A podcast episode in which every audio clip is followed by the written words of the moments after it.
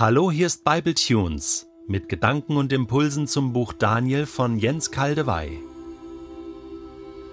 Ich lese aus Hoffnung für alle Daniel 2, die Verse 24 bis 30. Nun ging Daniel zu Arjoch, der vom König beauftragt worden war, die babylonischen Gelehrten hinzurichten. Daniel bat ihn, lass die königlichen Berater nicht umbringen.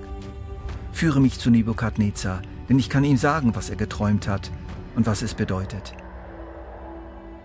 Ajoch brachte Daniel auf dem schnellsten Weg zum König und berichtete, ich habe unter den Verbannten aus Juda einen Mann gefunden, der dem König seinen Traum erklären will.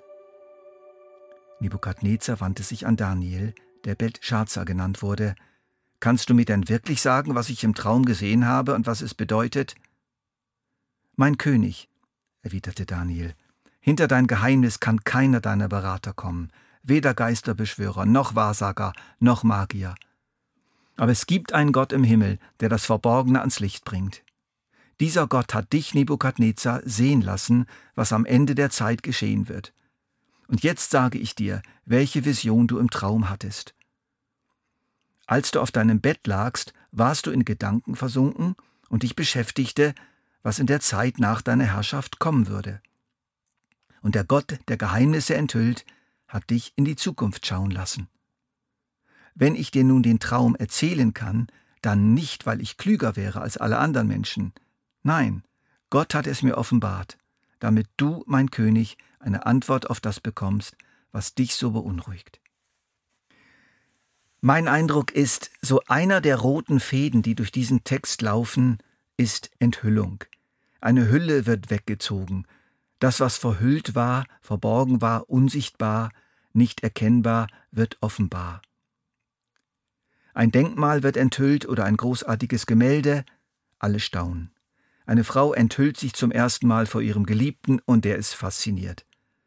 Die Sonne ist verhüllt in den Wolken, es ist kalt, die Wolkenhülle weicht, Licht strahlt auf und Wärme kommt. Die Enthüllung hier, in dieser Geschichte, ist gewichtiger als all das. Daniel enthüllt etwas vom Wesen Gottes. Und Gott enthüllt etwas aus der Zukunft, aber damit auch etwas von sich selbst. Wir haben hier so eine wunderbare Enthüllungsarbeit. Gott zusammen mit seinem Knecht Daniel schieben undurchdringliche Wolken zur Seite und die Sonne kommt durch und es wird warm. Sobald Daniel die Offenbarung des Traumes erhält, preist er den Gott des Himmels. Ich muss an dieser Stelle nochmals anmerken, dass wir seit Kapitel 2 im aramäisch geschriebenen Teil des Danielbuchs gelandet sind. Das heißt, dieser Teil wurde nicht nur für die Juden, sondern auch für die anderen Völker des Reiches geschrieben. Denn Hebräisch verstanden fast nur Juden, Aramäisch aber viele. Auch der Gott des Himmels, Daniel pries den Gott des Himmels, war ein Ausdruck, der der breiten Bevölkerung entgegenkam. Mit dem Eigennamen Yahweh, der von den Israeliten am meisten verwendeten Bezeichnung Gottes, konnten die wenigsten etwas anfangen. Diesen Gott des Himmels preist Daniel. Und dadurch enthüllt er ihn schon ein wenig. Bei denen, die dabei sind und bei denen, die die Geschichte später lasen und auch bei Arioch selbst. Der Gott, der Daniel den Traum offenbarte, ist der Gott des Himmels und er wird gepriesen. Er ist des dankenden Lobpreises wert. Überall, wo irgendwo und irgendwie der Gott des Himmels, der Schöpfer des Himmels und der Erde, von Herzen gelobt wird, wird ein Stück vom Schleier der Gott verhüllt weggezogen. Ein Lichtstrahl schimmert durch. Das nächste, was Daniel tut, ist die Bitte an Arjoch, lass die königlichen Berater nicht umbringen. Man höre und staune. Er hätte ja auch auftrumpfen können. Ich weiß, was der König geträumt hat. Doch ganz schnell nach der wunderbaren Offenbarung dachte er an die anderen, nicht an seinen Ruhm. All die todesgeängsteten Berater mit ihren Familien standen ihm vor Augen. Auch hier enthüllt Daniel in sich selbst etwas vom Wesen des guten Gottes. Überall und immer, wenn wir über unseren Tellerrand hinaussehen und an die anderen denken, uns für die anderen einsetzen, schimmert etwas von Gott durch. Als Arioch hingegen beim König den Besuch Daniels ankündigt, sagt er stolz, ich habe unter den Verbannten Judas einen Mann gefunden. Statt der Gott der Juden hat Daniel den Traum offenbart. Als Daniel nun von Nebukadnezar gefragt wird, ob er den Traum tatsächlich deuten könne, verweist Daniel sofort auf den Gott des Himmels als den Urheber dieser Offenbarung. Er erklärt, dass Gott aus Güte, um Nebukadnezar zu helfen, zu verstehen, sowohl den Traum gegeben hat, als auch die Deutung. Daniel erhebt Gott, gibt Gott alle Ehre und stellt sich in keiner Weise zwischen Gott und Nebukadnezar. Er tritt demütig zur Seite.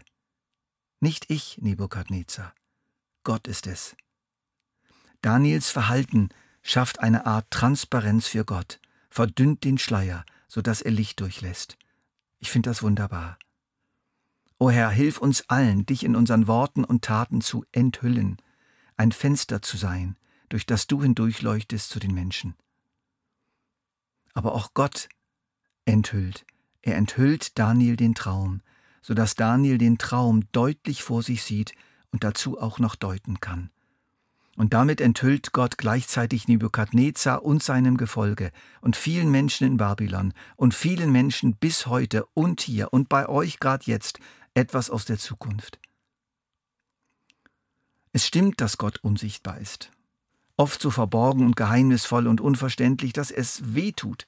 Wir alle leiden unter der Verborgenheit Gottes und sehnen uns nach seiner vollen Enthüllung. Denn wir ahnen ja, dass hinter der Hülle etwas ist, etwas ganz Gewaltiges, unaussprechlich Schönes. Die Psalmengebete sind voll dieser Sehnsucht. Meine Seele dürstet nach Gott. Ja, nach dem lebendigen Gott, Wann endlich werde ich zum Heiligtum kommen und dort vor Gottes Angesicht stehen? Tränen sind meine einzige Speise Tag und Nacht. Ständig fragt man mich, wo ist denn nun dein Gott? Der Hohn meiner Feinde zerfrisst mich wie eine tödliche Krankheit. Den ganzen Tag spotten sie, wo ist denn nun dein Gott? Doch es gibt diese Momente, und viele von euch kennen sie, diese Momente, wo der Schleier weggezogen wird, so auch hier in der Geschichte. Plötzlich trifft uns ein Wort der Bibel ganz persönlich. Oder wir machen eine Erfahrung, die in uns das Gefühl auslöst. Das war er. Gott enthüllt sich aber auch in den heiligen Schriften. Gott enthüllt sich, indem er uns immer wieder einmal Geisterfahrung machen lässt, uns tief innerlich berührt, wie die Emmaus-Jünger. Aber die stärkste Enthüllung geschieht natürlich in Jesus Christus. Wer mich sieht, sieht den Vater, sagt Jesus. Und eines Tages passiert Folgendes. Haltet euch fest. Jesaja 25 aus Hoffnung für alle. Dann wird er auf diesem Berg die Hülle verschlingen, die das Gesicht aller Völker verhüllt, und die Decke, die über alle Nationen gedeckt ist. Den Tod verschlingt er auf ewig. Und der Herr, Yahweh, wird die Tränen abwischen von jedem Gesicht, und die Schmach seines Volkes wird er von der ganzen Erde hinwegtun. Hier bei Daniel, im Traum Nebukadnezars und seiner Deutung, enthüllt Gott uns, wie wir noch sehen werden, geschichtliche Ereignisse, die inzwischen geschehen sind und geschichtliche Ereignisse, die noch ausstehen. Das macht es spannend. O Gott des Himmels, Vater unseres Herrn Jesus Christus, wir preisen dich als den Gott, der uns immer wieder etwas enthüllt.